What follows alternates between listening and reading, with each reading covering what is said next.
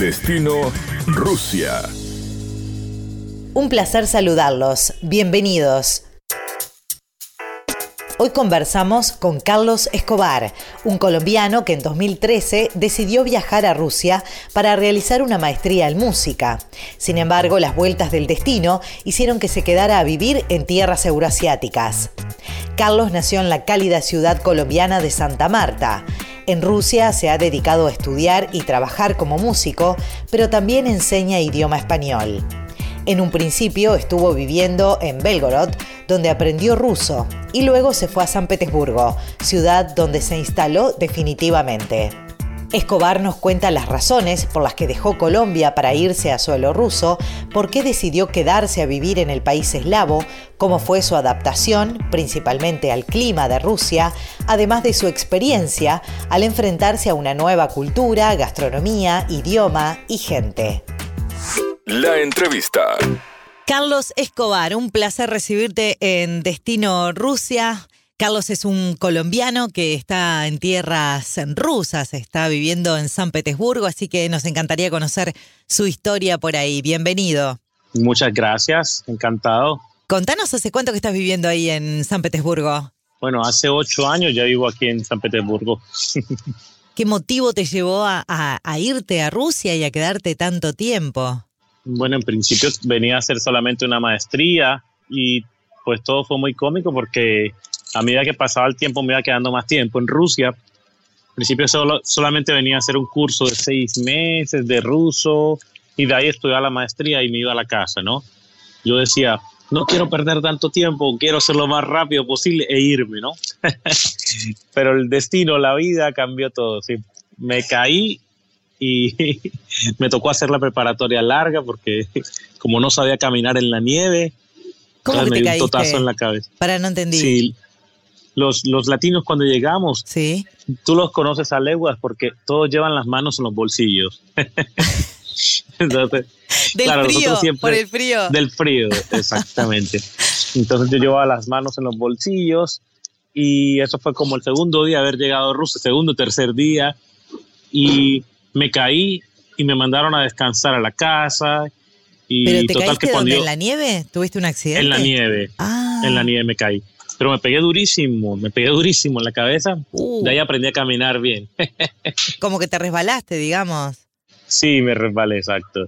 Sí, lo que pasa que no estamos acostumbrados, ¿no? Y menos vos que venís de una tierra súper cálida. Sí, exactamente. Entonces fue un poquito traumático eso y cambiaron todos mis planes a raíz de esa caída porque ya no iban a ser seis meses de ruso, sino un año de ruso.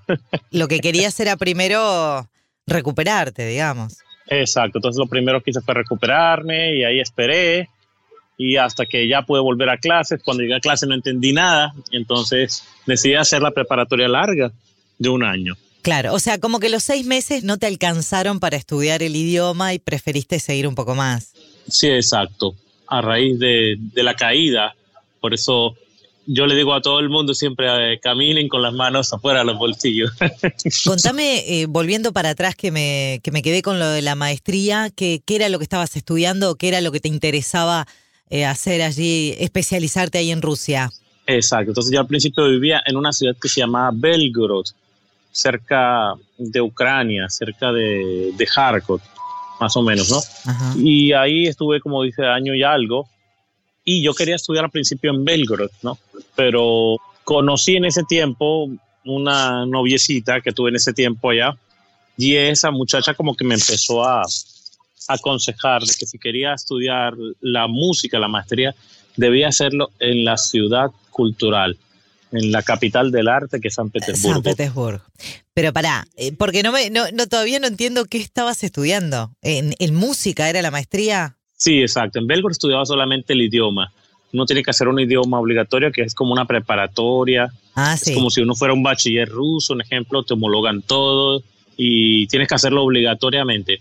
Entonces yo hice eso y después me vine a, a, a San Petersburgo porque Belgrado, bueno, era muy bonita la ciudad y todo, pero no tenía mm, ese estatus cultural No, claro, San Petersburgo es otra cosa, ¿no? Ni que hablar, a nivel de, de todo, de cultura, de música. ¿Y qué, tocas algún instrumento, Carlos? ¿Querías hacer algo en específico o general? Bueno, yo toco la guitarra también, mm, toco el bajo un poco.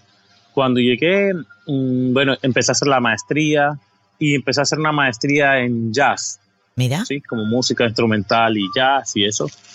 Y ahí hice dos, dos años, más o menos, dos años y de eso. Después ya de eso fue muy divertido porque yo dije, ahora sí me voy a Colombia, me voy. y no me fui, me quedé nuevamente. Qué increíble. O sea, terminaste la maestría y seguiste. ¿Qué fue lo que cambió o qué, a dónde te llevó el destino que decidiste quedarte? Sí, bueno, fueron muchas cosas eh, divertidas. Primero, eh, como diría, conocí a una chica que ya estaba en el último semestre de la carrera y esa chica como que me dijo, no te vayas, mira, qué tal. Y yo le dije, pero es que no me puedo quedar porque no tengo documentos. Y ella me dijo, pues no hay problema, nos casamos, me dijo ella. Entonces fue muy divertido porque ella fue la que me dijo, nos casamos, tal, sí. Para darte, mirá si estaría enamorada, Carlos. sí, exactamente. Entonces yo como que, bueno, al principio lo pensé porque yo no quería enamorarme, tenía miedo a quedarme, porque yo decía, no, pues ya todos en Colombia me esperan, sí, yo quiero hacer mi vida en Colombia, decías, no, pensaba muchas cosas, ¿no? Claro. quería todo en Colombia, que me gustaba. Yo inclusive quería mm, viajar por, por ejemplo, por Sudamérica, siempre me había, había querido tener ese sueño, ¿no? No, y aparte extrañabas, me imagino, porque, bueno, tenías toda tu familia allá también, o sea, tenés tu familia en Colombia. Exactamente. Entonces yo siempre había soñado con, con, por ejemplo, hacer un tour así por Uruguay, Chile, Argentina, conocer todos estos, esos países me parecían interesantes, ¿no? Claro, por eso querías volver a, Sudamérica, digamos, pero bueno, nunca volví. Exactamente, y nunca volví, exactamente. Entonces después pasó el tiempo, me casé, empecé a trabajar. Eh, la vida a veces del, del, extranjero. ¿Te casaste con esa chica al final? ¿Con la que te quería? Me casé con la chica al, final. Y ahí ya tuviste los papeles, ya pudiste quedarte tranquilo. Fue muy divertido porque duré con ella cinco años de casado y hace poco nos divorciamos, hace como casi un año más o menos. Al quedarme aquí, pues me tocó aprender muchas cosas.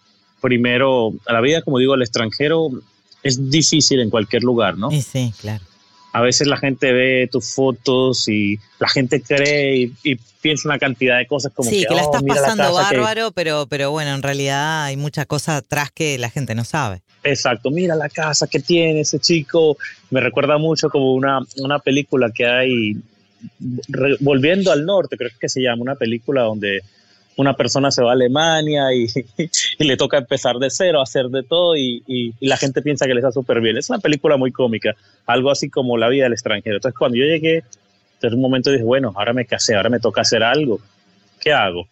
Eh, la barrera del idioma, aunque uno lo crea, es el idioma ruso es un idioma muy difícil.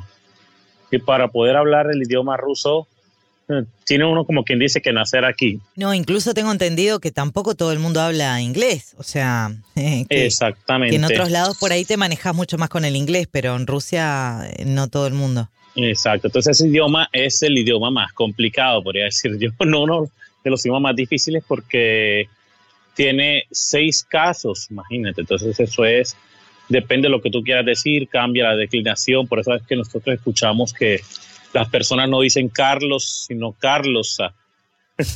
claro, sí. Por la inclinación, entonces es una locura. Entonces, imagínate, entonces, así, hasta que aprendí el ruso de un momento a otro. ¿Cuánto te llevó más o menos, Carlos? Eh, ¿Cuánto tiempo más o menos te llevó para empezar a comunicarte? Bueno, al principio ya me comunicaba como a los seis meses, como al año, pero en un ruso básico, ¿sí? Claro. Y algo que me ayudó muchísimo en mi vida, no solo profesional, sino también en mi vida personal, fue haber comenzado a enseñar español. Mira. Porque ese es el primer trabajo que tiene todo extranjero. Si tú vas a un país, por ejemplo, siempre profesor de español. Y yo tenía una ortografía pésima, por decir así. sí, como que no tenía mucha gramática, que digamos. Yo empecé a estudiar todos los libros de español, leía muchísimo sobre la gramática y al comenzar a estudiar la gramática, comencé a aprender mejor el ruso. Porque entonces yo buscaba la manera de tratar de explicar eso al ruso, decía, esto es así, lo comparo con el ruso de esta manera, ¿sí? Y eso realmente me ayudó muchísimo. Qué interesante. O sea que empezaste siendo profesor de idioma español y, el tema de la música nunca fue un, un, laburo por ahí. Exacto, la música lo era ese el fin de semana que tocaba con mis amigos cubanos o tocaba por ahí en algún evento de jazz, sí, pero eran cosas solamente por decir así viernes y sábado, ¿ya? Claro. Aunque se pagaba bien de la música, pero con el español era un trabajo más estable, ¿no? Claro. Con la música a veces no salía nada, pero el español siempre estaba ahí. ¿Y dónde enseñabas? ¿En escuelas, en universidades? Sí, en una, en una escuela, como una de las segundas mejor, una, la segunda mejor escuela de San Petersburgo, español. Y me ayudó muchísimo esa escuela, porque después yo inclusive empecé a, por ejemplo, a realizar escritos, eh, me empezaron a llamar algunas empresas, necesito que me hagas una traducción, necesito que este, me hagas un guion para una película, porque a veces hasta, por ejemplo, guiones de películas, de hecho, ya he grabado inclusive voces para el doblaje. Ya. Comencé a probar otra, otra faceta que nunca había hecho, ¿no? Claro, te empezó a generar otras fuentes de, de trabajo, está bueno. Exactamente, otra fuente del trabajo. Y ya como quien dice, ya en los últimos años, ya como que decidí experimentar, dije, voy a enseñar la música, ¿no? Porque tampoco se trata de, que he venido acá, por ejemplo, he gastado mucho dinero y no le he sacado dinero como profesor, ¿no? Y fue cuando yo empecé a, pensar de que debía empezar a sacarle dinero a lo que había estudiado, ¿no? Ajá. Y comencé a trabajar en una escuela de, de música. También al principio con mi ex esposa tenía una escuela pequeña de música también con ella. Y así empezamos poco a poco. Sabes que el español me ayudó muchísimo porque recuerdo que en la época de la pandemia, recuerdo no había trabajo en nada ya. Y yo hice un canal de español como al principio como por tomar del pelo, así como que enseñándole así, solamente como para mis alumnos, ¿no? Y de un momento a otro mi canal como que se fue volviendo un poquito popular hasta conseguir como dos mil y algo suscriptores y comencé a, a escribir mis propios materiales y empecé a enseñar, inclusive tenía estudiantes en Andorra, en Israel. Qué bueno. Y en la pandemia como que eso me ayudó muchísimo, sí. Pero realmente también yo pensaba, no es, me gusta el español y todo, pero no es lo que realmente amo. Mi pasión es la música. Fue cuando empecé a pensar y dije, quiero hacer música solamente. y ahora combino más, dije, quiero que mi prioridad sea la música y el español como mi segundo trabajo. Claro, como un complemento, digamos. Exacto, al principio tenía todo lo contrario, el español era primero y después la música y había perdido mucha práctica en la música, entonces fue cuando empecé a pensar de que debía mejorar más. ¿Lo tuyo es la docencia solamente en la música o tenés alguna banda o, o sos solista? En, o sea, ¿cómo te moves en ese aspecto? Sí, tengo una banda también, y como dueto más que todo toco también con un ah, amigo. Sí, exactamente. ¿Otro latino o con un ruso? Con un ruso y el dueto le puse café con leche. Ah, Yo soy el café y él es la leche. buenísimo. Muy bueno, café con leche. Qué bueno. Y ahí los fines de semana también tocan. Los fines de semana tocamos, sí. Entonces, acá, se, acá hay de todo por hacer. Claro. Yo creo que por eso me, me, gusta este país, ¿no? Como que la tranquilidad sobre todo, ¿no? Mucha gente me ha preguntado, bueno, ¿y por qué no te vas? Y a raíz ahora de lo que ha sucedido, que las sanciones, ¿por qué no te vas a Colombia? Que mira, ¿qué tal? Y yo, no, pero aquí estoy bien, yo pienso, ¿no? Yo digo, Rusia es un país maravilloso, me encanta cómo, cómo es la gente, la gente es muy respetuosa. Ahora no digo que Colombia no sea maravilloso, Colombia también es, eh, eh, es precioso de todo, pero me gusta la tranquilidad que se ve acá. Te sentís seguro, y hay mucha ah, Me siento seguro, exactamente, ¿no? Entonces, a veces puedo salir del centro comercial con dos, tres paquetes y, y llego a mi casa, por ejemplo, y sé que no me va a pasar nada. O a veces las calles oscuras y todo, entonces eso es de pronto lo que me, me motiva también a estar acá, una de las cosas que Qué bueno, porque justo te iba a preguntar eso, ¿no? Que que era lo que, más allá de todo el tema del laburo y bueno, el amor que apareció por ahí también en algún momento, que otras cosas te llevaron a, quedarte, ¿no? Y, y sabes que muchos latinos con los que he hablado desde Rusia, lo primero que resaltan es eso, es la seguridad y la gente, ¿no? Que la gente es muy cálida, que, que hay mucho prejuicio con el ruso, de que es una persona fría, de que. Y no, que sin embargo todo el mundo me habla muy bien de los rusos. ¿A vos cómo, cómo te han tratado los rusos y la cultura en general de Rusia? Exactamente, no. Aquí me parece que la cultura en general maravillosa, ¿sí?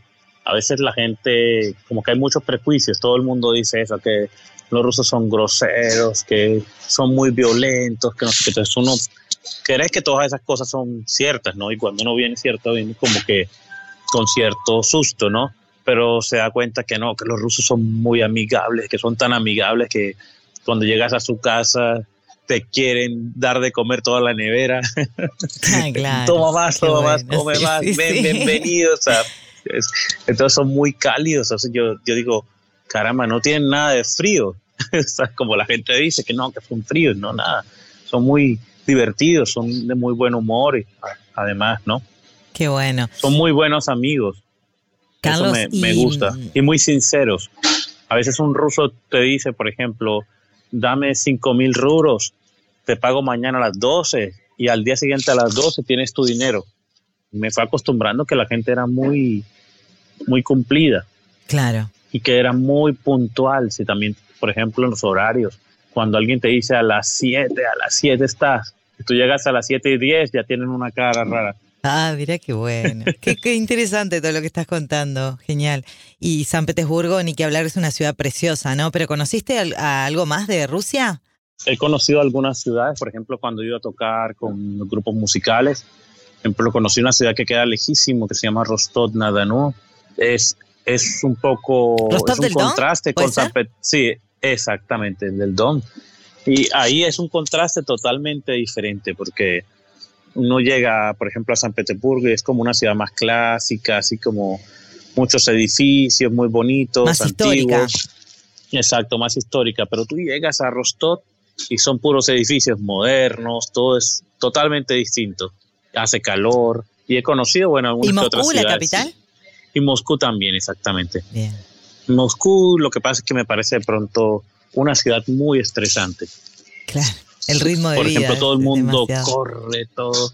Sí, ya me gusta San Petersburgo porque en el metro todo es tranquilo, en la calle. O sea, en Moscú todo va a mil, a millón. y estás desde el 2014, ¿no? Eh, por lo que saqué el, haciendo la cuenta de los ocho años desde el 2014 en Rusia. En este tiempo... Eh, desde el 2013. Ah, 2013, 2013. un poquito más. Sí. Ocho años y algo. Llegué un 14 de enero. Exacto, llegué un 14 de enero del 2013. Bien. ¿Y en este tiempo has vuelto a tu país o has, cómo, cómo has tenido contacto con tu familia? Eh, sé que hay un, una pandemia en el medio que no se pudo viajar, pero, pero ¿pudiste regresar en algún momento o ellos te fueron a visitar? No, esto fue una aventura porque yo quería ir a Colombia y primero me ofrecieron un trabajo muy bueno como profesor de música en China, entonces me iba a ir a China a trabajar. En China, qué locura. sí, dije, me voy a China y comencé, sí, a hacerle poco a poco, hice los documentos, lo que tenía que hacer y las visas y todo. Y fue muy cómico porque un día antes de viajar me dio, me, intoxiqué con una comida y me, y me tocó posponer el viaje. Y dije, no, no puedo viajar. Bueno, Vamos entonces nuevamente a probar dentro de ocho días. Dentro de ocho días eh, llegó la pandemia y cerraron todos los aeropuertos. Ay, no, no. No, no, no, era, no era para ir, Carlos, no era para no ir. Era para ir no era tu destino en China, era en Rusia. Exacto. Olvídate. Era en Rusia. y yo pues estaba muy impotente, sentía mucha rabia porque decía, no, yo quería ir a China, ¿qué tal? Y dije, y ahora no fui a Colombia ni nada, ni, ni fui a China, y así pasó el tiempo y no pude ir a Colombia porque después todos los aeropuertos cerrados, así. Pero entre el 2013 y el 2020 no pudiste ir en ningún año. Exactamente. Yo desde que llegó la pandemia pues no he salido de acá. No, pero antes, antes desde el 2013 hasta el 2020. No, sí he ido varias, varias veces, sí. La última vez que fui fue, creo que fue en el 2018. ¿Y ahora qué, cuáles son tus proyectos o tus objetivos? O sea, te vas a quedar evidentemente en Rusia, pero ¿Pensás viajar? ¿Pensás volver a, Sudamérica en algún momento? Bueno, la verdad me han intentado muchas veces a regresar a, Colombia, ¿no? Mucha gente, por ejemplo, amigos que me han inclusive recomendado para algunos trabajos como profesor de música De hecho, inclusive me llamaron de una universidad para trabajar. Hay la tentación de que regrese siempre. ¿Y vos qué crees? ¿Por qué no? A veces lo, lo contemplo, a veces sí también. Sí, sí. Claro, porque Exacto. quieras o no es tu país, te tira. Sí, exactamente. A pesar que, bueno, ahora ya las cosas son un poquito diferentes aquí porque como tengo nacionalidad, entonces eh, ya la vida cuando tú tienes nacionalidad es más fácil. Carlos, ha sido un placer conocerte y charlar contigo y bueno, saber tu experiencia de vida y tomes la decisión que tomes de quedarte en Rusia o, volver a Colombia, te deseamos lo mejor y que sea con, con, todo el éxito. Muchas gracias. Sí, no, yo creo que por ahora no, estoy aquí en Rusia mucha gente dice que, ah, que Rusia, pero aquí no ha pasado nada. No, lo que pasa es que se muestra, a veces la gente se agarra mucho de las noticias y, la gente realmente, la que está viviendo en el país es otra realidad, vive otra cosa. Exacto. Y de pronto algo que está pasando ahora, eh, hay mucha rusofobia. Mm, y yo me pongo a mirar si la cultura rusa es maravillosa, o sea, no, no encuentro por qué la gente hace todas estas cosas, o sea yo estoy en un país del, del, cual me siento muy, muy agradecido. Yo creo que este, este país lo amo mucho. Después de mi país, creo que es como mi segundo país. Lo amo, de verdad que sí. he estado todo este tiempo y he aprendido a amar la cultura, todo. Y he aprendido a ser mejor aquí en este lugar. Sí, he aprendido mucho. Los rusos me han enseñado mucho. Qué lindo. Un país que vale la pena visitar, lo recomiendo una vez vengas a Rusia, te enamoras de Rusia. Es un país del cual después no te quieres ir. Wow. Lo único que te pueden robar los rusos es el corazón, para que no te vayas.